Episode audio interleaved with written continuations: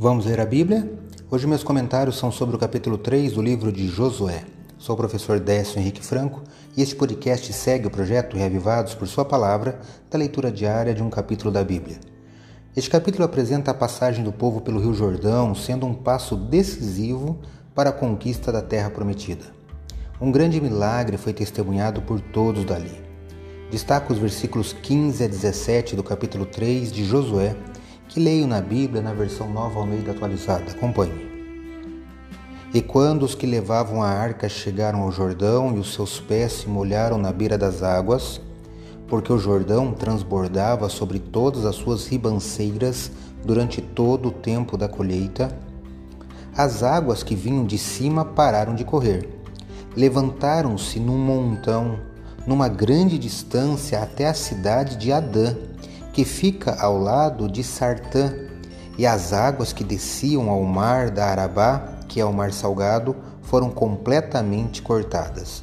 Então o povo passou diante de Jericó. Porém, os sacerdotes que levavam a arca da aliança do Senhor pararam firmes no meio do Jordão, e todo Israel passou a pé enxuto, atravessando o Jordão. Josué capítulo 3, versos 15 a 17. Para a surpresa daquele povo, quando seus, os pés dos sacerdotes atingiram as margens do Rio Jordão, que estava em período de cheia, as águas se ergueram como uma parede a uma certa distância deles. Com este milagre incrível, todos cruzaram em terra seca em direção à terra prometida. Todos tiveram certeza que o Deus de seus pais estava com Josué.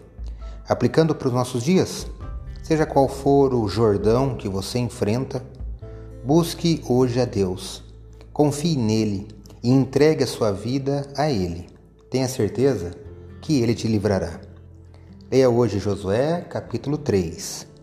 Esse foi mais um episódio diário desse projeto de leitura da Bíblia apresentado por mim, Décio Henrique Franco. Um abraço e até amanhã.